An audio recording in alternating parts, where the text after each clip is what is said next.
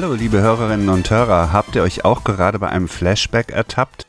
Wart ihr in Gedanken wieder auf einer Tanzfläche in den 90er Jahren?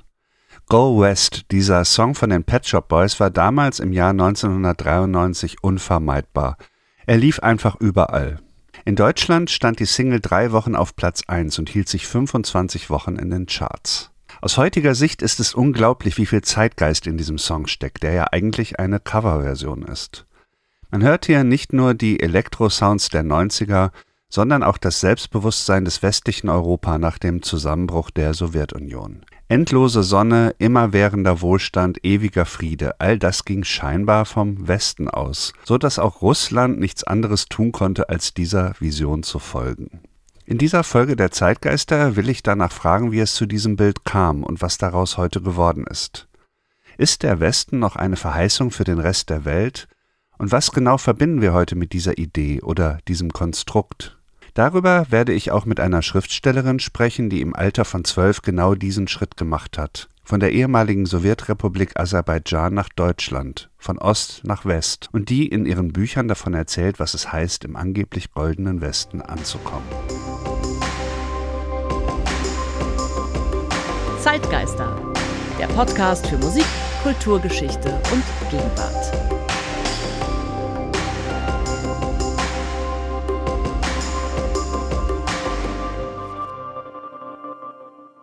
Mein Name ist Ralf Schlüter. Ich produziere den Podcast Zeitgeister zusammen mit der Zeitstiftung Ebelin und Gerd Bucerius.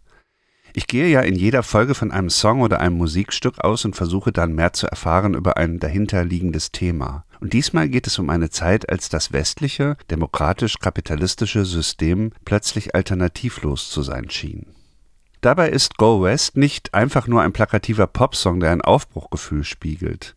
Der Song, gerade auch mit dem dazugehörigen Video, ist ziemlich komplex, geradezu vollgestopft mit Zeichen und Verweisen. Man kann ihn schälen wie eine Zwiebel und man kommt immer an neue Schichten.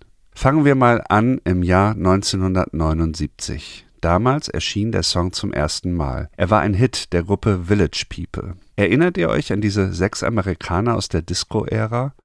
Ihr bekanntester Song war YMCA und ihr Bühnenoutfit war unvergesslich. Ein Cowboy, ein Polizist ein Soldat, ein Bauarbeiter, ein Ledermann mit vielen Ketten und ein indigener Amerikaner, damals sagte man noch Indianer, mit großem Federkopfschmuck.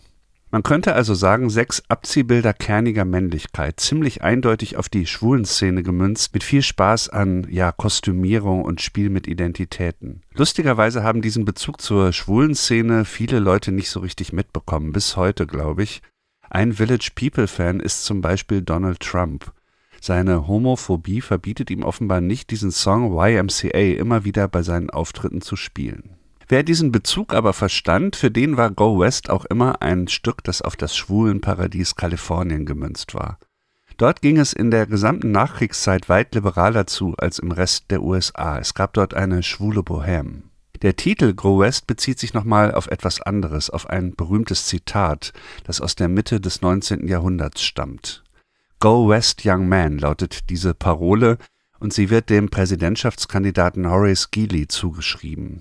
Der Hintergrund dieses Satzes war der amerikanische Zug nach Westen, die Eroberung des restlichen Landes hin zum Pazifik. Die USA waren ja schon seit 1776 unabhängig, aber der Kontinent war noch nicht komplett erschlossen. Zwischen den 1840er Jahren und etwa 1890 wurde dies dann nachgeholt. Für die weißen Amerikaner bedeutete das den Zuwachs großer Gebiete inklusive des künftigen sonnigen Kalifornien, wo massenhaft Gold zu finden war. Für die indigene Bevölkerung hieß das endgültig Vertreibung, Entwurzelung, Verfolgung. All diese Schichten, all diese Ereignisse schwingen also mit in diesem Disco-Hit. Der weiße Zug nach Westen im 19. Jahrhundert und die liberale Nachkriegsoase im prüden Amerika.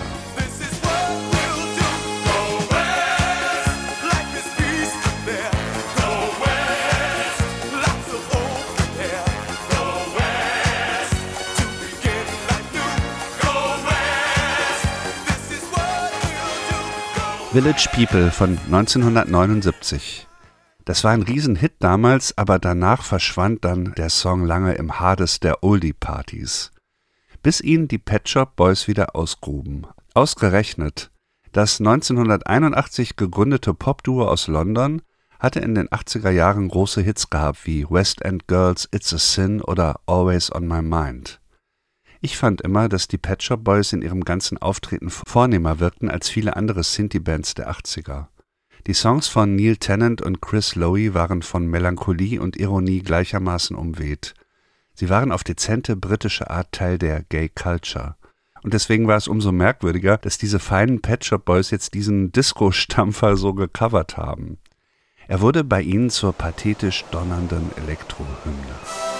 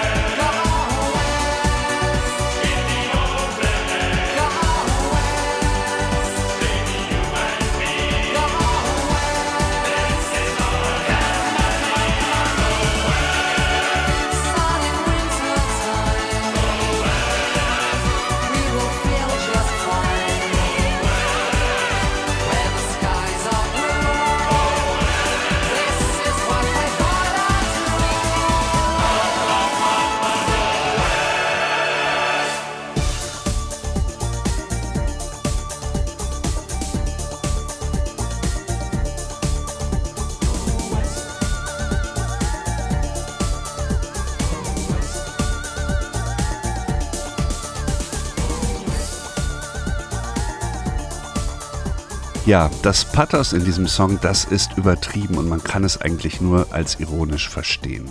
Vergessen wir nicht, die 90er Jahre, das war das Jahrzehnt der Ironie. Allerdings ist es eine ganz bestimmte, inhaltlich gezielte Ironie, die hier zutage tritt. Und die hat zu tun mit der Sowjetunion, mit dem Ende der Sowjetunion und mit dem neuen Russland. Man könnte vielleicht sagen, dass die Shop Boys den Song geografisch verschoben haben. Weg von den USA hin zu diesem neuen Setting zwischen Ost und West nach dem Mauerfall. Und damit hatte sich natürlich auch das Thema des Stücks verändert. Im Dezember 1991 war die Sowjetunion endgültig aufgelöst worden. Der Kalte Krieg war beendet und jahrzehntelang propagierte Parolen des großen sozialistischen Reichs landeten auf dem Müllhaufen der Geschichte. Die sowjetische Propaganda war ja wie in allen Diktaturen sehr pathetisch, sehr dick aufgetragen. Und damit sind wir auch schon bei der sowjetischen Nationalhymne. Wenn man sie genau anhört, dann stellt man bestimmte musikalische Ähnlichkeiten fest zu Go West.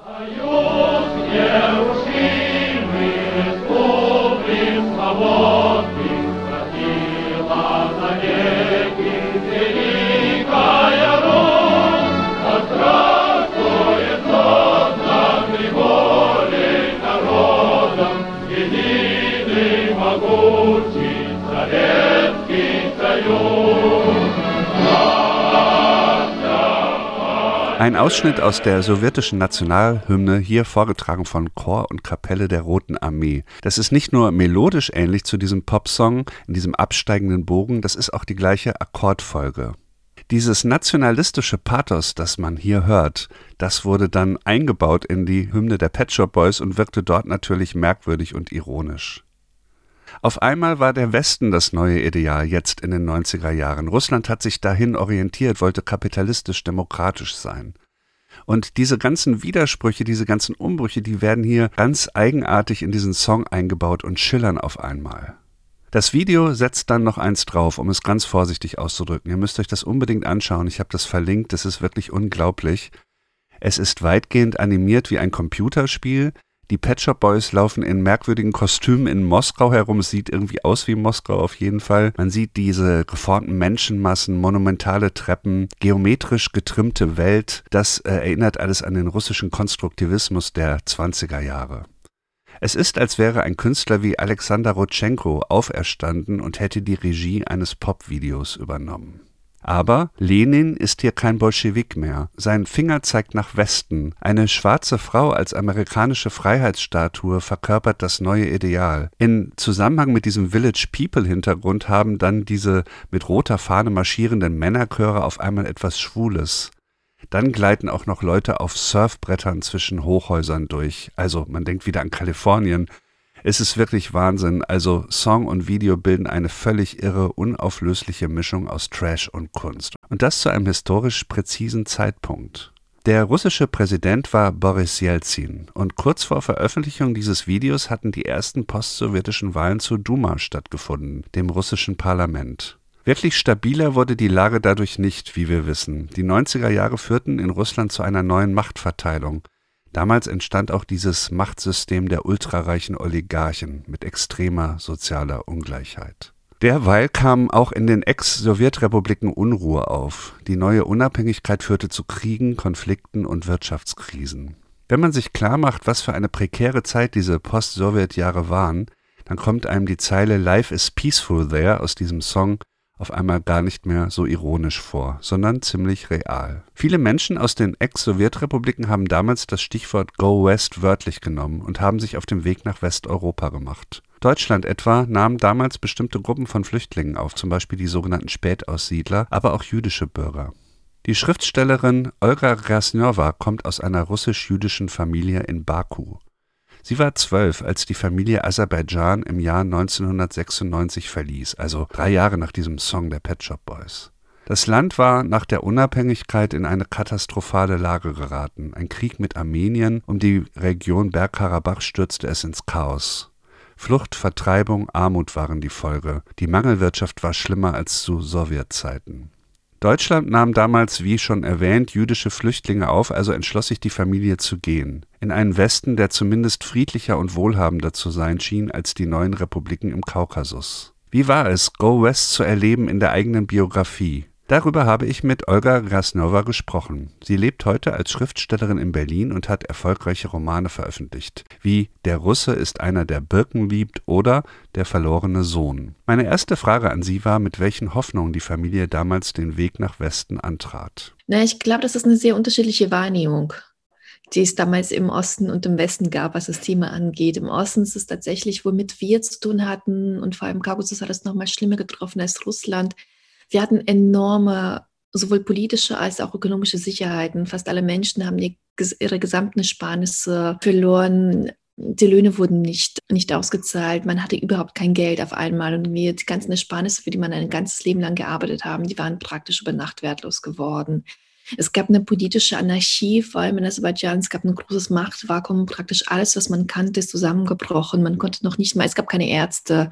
Es gab keine Lebensmittel. Wir hatten mit Armenien ist ein Krieg ausgebrochen. Wir hatten Inflation von 500 Prozent monatlich. Und es gab auch ehrlich gesagt fast keine Entwicklung zu einer Demokratie hin. Es gab immer wieder Umstürze, es gab vielleicht auch demokratische Bestrebungen, aber die waren jetzt nicht so stark, als ob man sie tatsächlich irgendwie, als ob das spürbar das Leben irgendwie verbessert hätte oder verschlimmert. Und wir hatten eigentlich kaum den Eindruck, dass es tatsächlich jetzt westlich wird oder überhaupt, was dieser Westen sein soll. Das ist, glaube ich, auch eine gewisse Diskrepanz überhaupt, der Begriff des Westens im Osten oder auch hier. Was haben Sie sich denn vor allem vom Westen erhofft damals? Wir hatten natürlich den Glauben an die Demokratie und, äh, und Meinungsfreiheit und gewisse bürgerliche Freiheiten, die natürlich auch mit unserer Auswanderung verknüpft waren. Und auch ähm, es gab, glaube ich, auch, eine, auch ein sehr romantisches Bild des Westens, was wir den Westen kannten wir ja eigentlich, es wäre noch die Zeit, wo es eigentlich keine Bilder gab vom Westen oder nur sehr wenige und ähm, die meisten waren historisch und wir hatten, glaube ich, eine sehr romantische Vorstellung, die noch aus der Literatur stammte. Allerdings war für uns die einzige Möglichkeit, in den Westen auszuwandern, war für uns eigentlich nur entweder nach Israel oder nach Deutschland zu gehen. Meine Eltern haben sich für Deutschland entschieden, weil sie dachten, es wäre deutlich europäischer. Da ich aus einer jüdischen Familie komme, war das für uns auch eine sehr lange Diskussion, ob wir wirklich nach Deutschland reisen möchten oder nicht. Gab es überhaupt eine Vorstellung vom Westen als Ganzen? Also hat man Deutschland und Amerika, also USA, hat man die irgendwie so zusammengezogen, weil das ja auch die NATO war? Und war das so ein, ein Block für Sie oder sind Sie vor allem nach Deutschland gekommen damals? Ich glaube, es gab eigentlich zwei unterschiedliche Vorstellungen vom Westen. Es gab zum einen die staatliche Propaganda, die natürlich ganz klar war und bei der ich mir auch nicht sicher bin, inwieweit Leute überhaupt an diese Propaganda geglaubt haben. Es gab ja zwei unterschiedliche Auffassung. Das eine, was immer wieder gesagt wurde, und das andere, was Leute eigentlich tatsächlich geglaubt haben. Und dann gab es noch dieses andere Bild von Europa eigentlich. Ich glaube, Europa und Amerika waren eigentlich auch immer tatsächlich getrennt. Und über Deutschland selber, das, was wir wussten, war tatsächlich aus dem Zweiten Weltkrieg und das war nicht unbedingt angenehm. Und können Sie sich an, an Eindrücke erinnern aus der Zeit, die Sie so mit dem Westen verbunden haben? Also zum Beispiel diese Konsumwelt im Westen. Hat das auf Sie irgendeinen Eindruck gemacht als Zwölfjährige?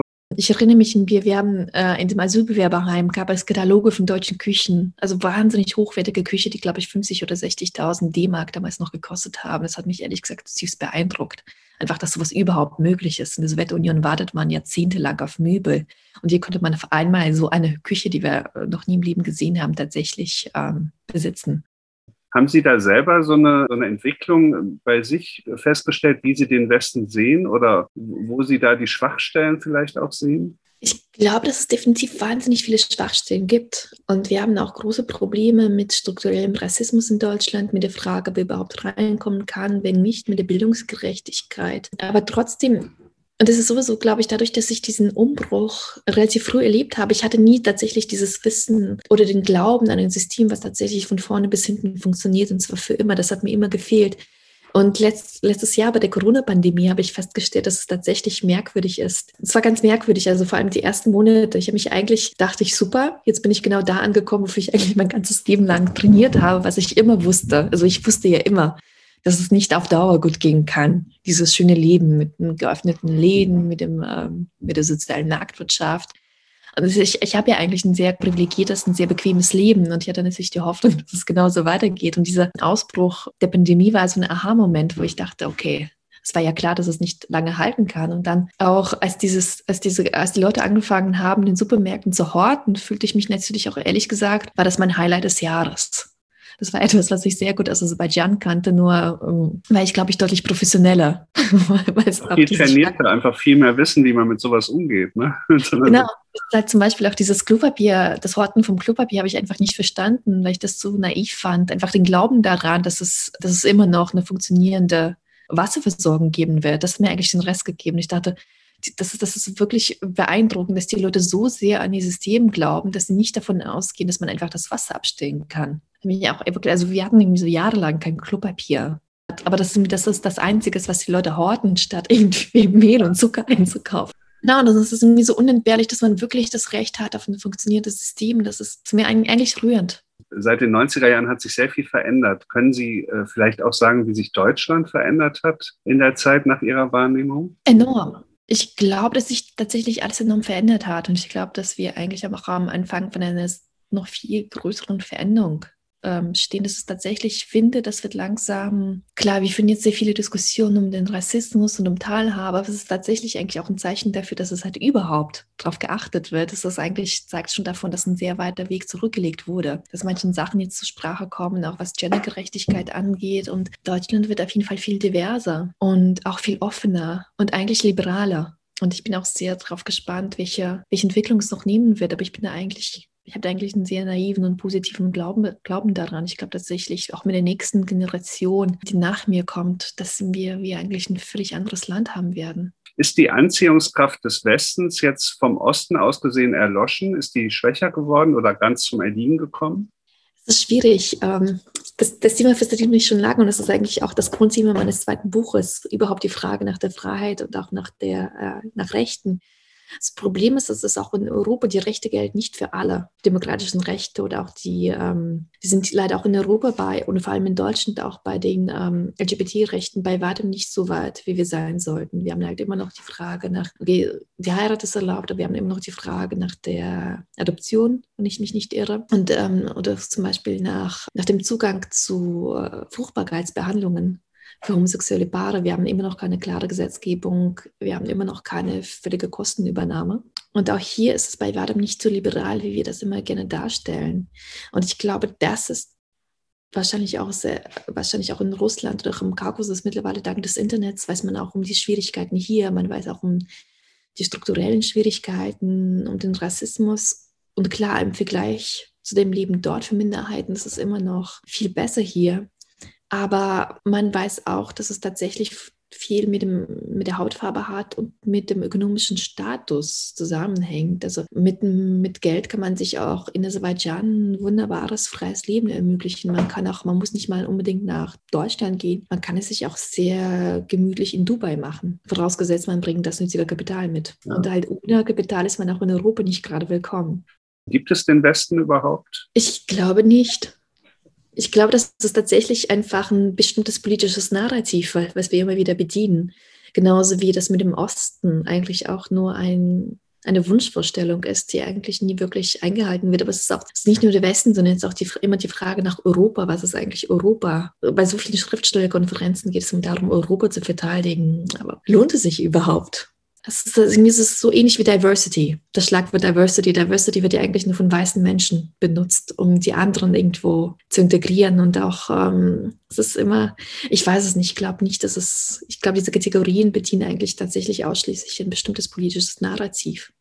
Olga Gersnova. Besonders schön fand ich ihre Beobachtung, dass Hamsterkäufe von Klopapier bei uns in Deutschland eine bestimmte Form von Panik anzeigen, die dann aber doch wieder begrenzt ist. Die totale Katastrophe können wir uns offensichtlich nicht vorstellen. Auf die Idee, dass es kein Wasser mehr geben könnte, kommt bei uns einfach niemand. Dennoch würde ich sagen, dass auch bei uns im Westen, wenn man den Ausdruck jetzt einfach mal so nimmt, das Vertrauen ins eigene System schon mal größer war.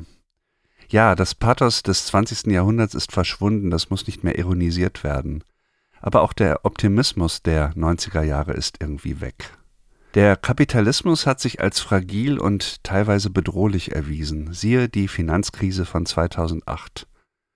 Gesellschaftspolitisch gibt es wirkliche Fortschritte, etwa die Homo-Ehe in Deutschland seit 2017, aber es ist auch vieles wieder zurückgefallen. Gerade erleben wir in Deutschland wieder Antisemitismus auf der Straße.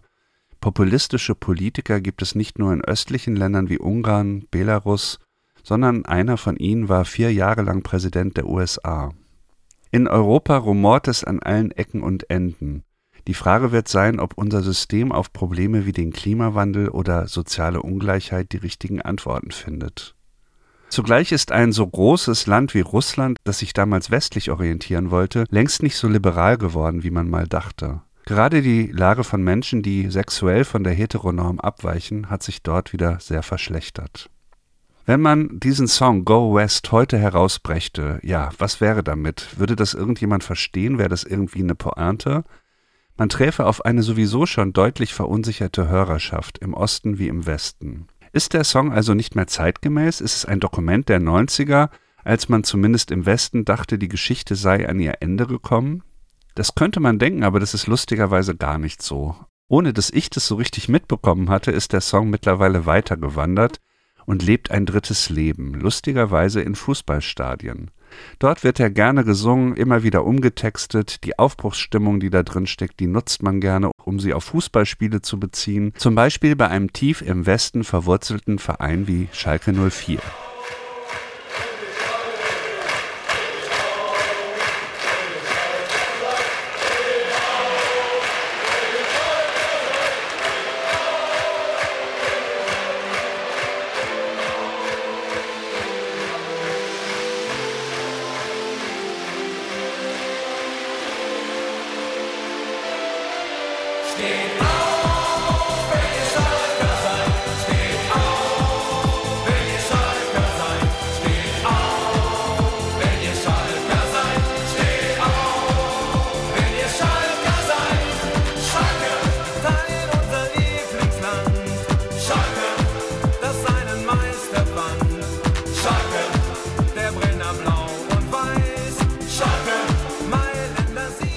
Go West in der Fußballstadien-Version. Ist dieser Song jetzt hier am Ende? Ist er hier endgelagert? Oder steht er vielleicht irgendwo anders mal wieder auf? Mich würde es nicht wundern, wenn er irgendwann an einem völlig anderen Ort wieder erschiene, vielleicht mit einer ganz anderen Bedeutung. Das war die Folge Nummer 9 des Podcasts Zeitgeister. Ich möchte mich bei euch bedanken fürs Zuhören, bei Olga Rasnjova für das Gespräch und natürlich beim Team der Zeitstiftung möchte auch gerne noch auf die beiden anderen Podcasts der Zeitstiftung hinweisen, Menschenwürde, Menschenleben und Urban Change. Wenn euch dieser Podcast gefällt, diese Folge oder der ganze Podcast, dann hinterlasst doch bitte gerne Bewertungen und Punkte, abonniert gerne, das hilft sehr. Die nächste, die zehnte Folge des Podcasts wird sich beschäftigen mit einem Song von Björk, The Modern Things, und der Frage, ob Natur und Technik nicht am Ende eigentlich dasselbe sind. Das alles im Juli. Bis dahin verabschiedet sich am Mikrofon Ralf Schlüter. Tschüss. Zeitgeister, der Podcast für Musik, Kulturgeschichte und Gegenwart.